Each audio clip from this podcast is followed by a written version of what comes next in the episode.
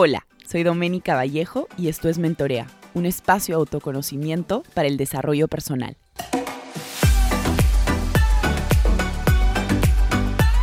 Hola a todos, ¿cómo están? Bienvenidos a un nuevo episodio de Mentorea Podcast.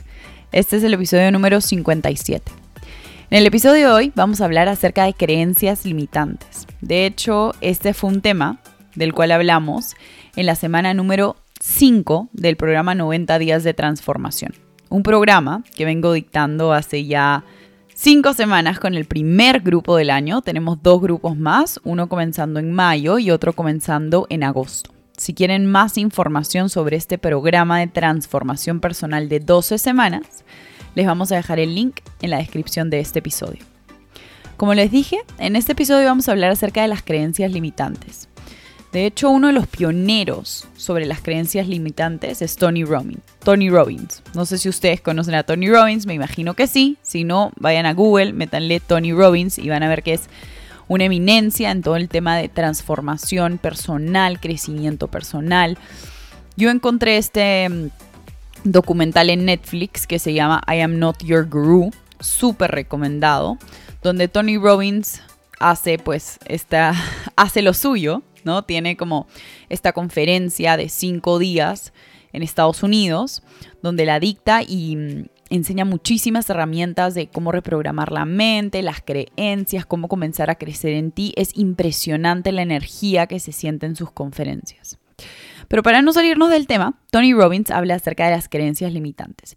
Y él propone que hay dos formas de cambiar. O tú cambias por placer o cambias por dolor. Muchos de nosotros eh, pensarán ahorita, Doménica, ¿cómo así cambiamos? Pónganse a pensar, ¿en qué momento de tu vida es donde te ha tocado sí o sí hacer un cambio? ¿Han sido los momentos donde has tenido más placer, las has estado pasando bien? ¿O han sido momentos donde te han dolido, donde las cosas no han salido como tú has querido y has tenido que cambiar porque ha sido tanto el dolor en una experiencia, en una relación, que has tenido que generar un cambio en ti. Entonces, Tony Robbins plantea que las creencias limitantes son creadas en base a experiencias pasadas, en base a crianzas, en base a patrones de conducta, ya sea heredados o adquiridos, ¿no? Nuevamente, por experiencias, por crianza, por sociedad. Ahora vamos a, a entrar en detalle en tres de estos factores, pero sí quería traer a Tony Robbins a este episodio porque creo que es un pionero. Creo que él nos enseña mucho acerca de las creencias limitantes como una forma de cambiar desde el dolor. Y creo que muchos de nosotros hemos tenido experiencias en nuestra vida que nos han llevado a cambiar. Entonces, no tengamos miedo al dolor, porque finalmente el dolor nos está tratando de dejar un mensaje, nos está tratando de decir algo. Y muchas veces nosotros decimos, tengo miedo al dolor, tengo miedo a la incertidumbre que traiga ese dolor. Abracemos ese dolor. Yo sé que puede sonar un poco raro decir abracemos el dolor, pero efectivamente tienes que ver al dolor como un amigo. ¿Y por qué como un amigo? Porque siempre va a traerte una lección.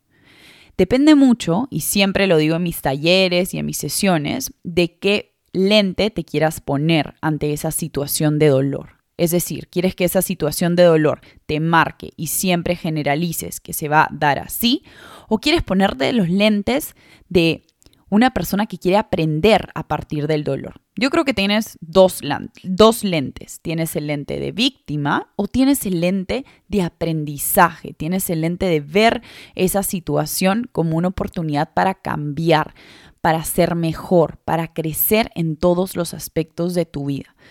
A mí me gusta mucho Tony Robbins porque creo que él es muy claro cuando dice que la única forma para que nosotros realmente salgamos de ese patrón continuo de generalizar en base a una experiencia es cuando algo te duele muchísimo.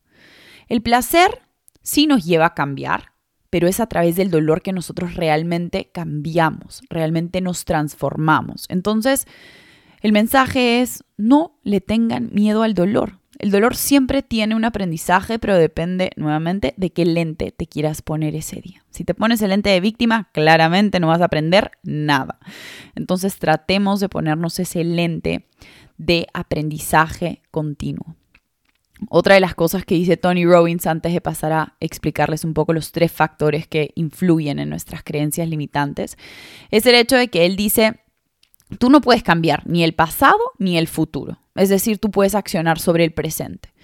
Y pone este ejemplo en uno de sus videos que me, me pareció súper interesante, también se los voy a dejar en la descripción de este episodio, que él dice, pasa mucho en las relaciones, ¿no? Que tú dices, es que ya va a cambiar, ¿no? Ya va a ser más cariñoso.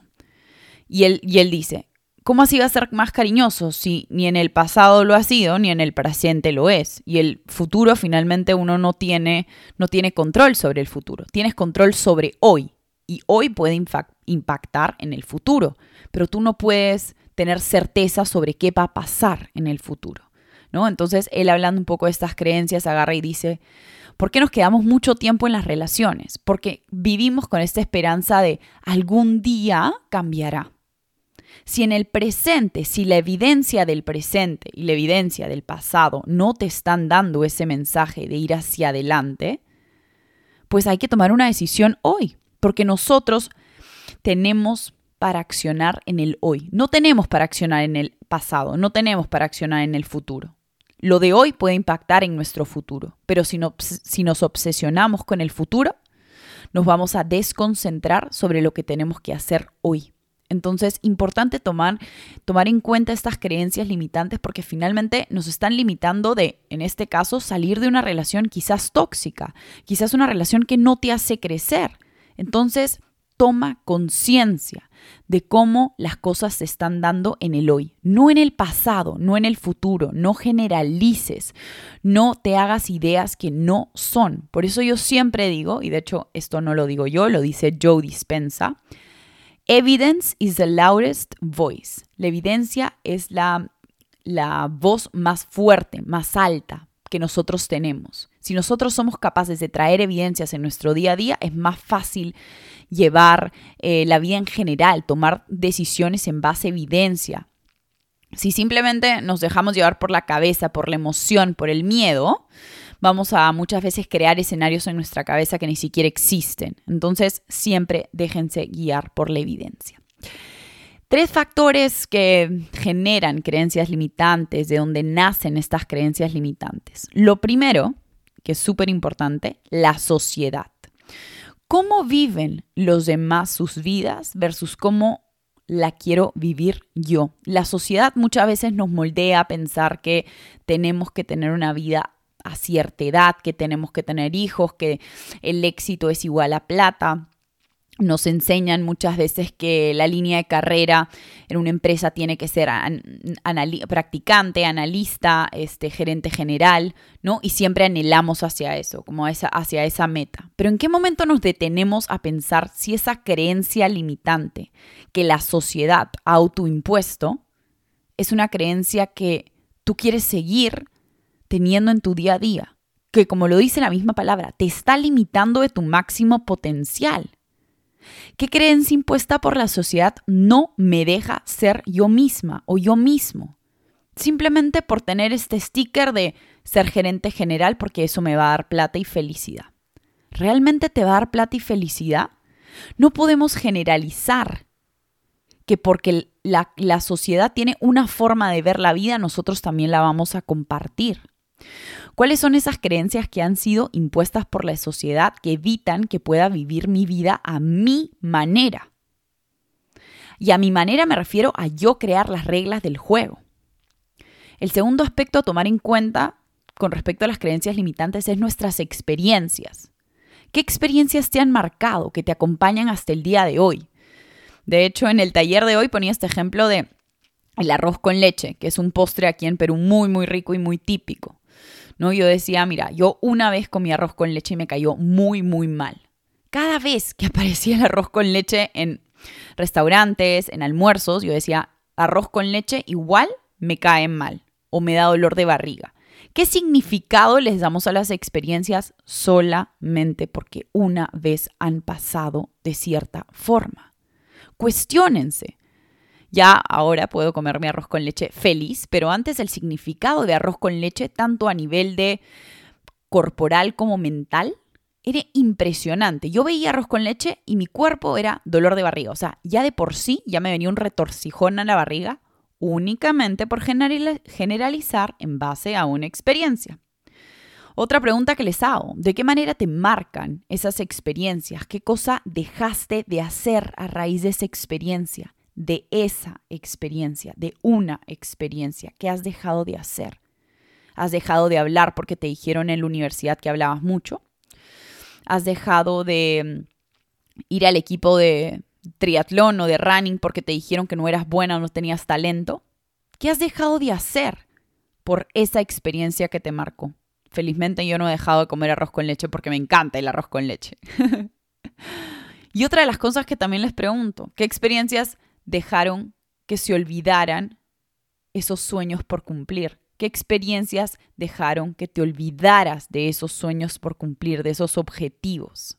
Simplemente porque sucedieron una vez.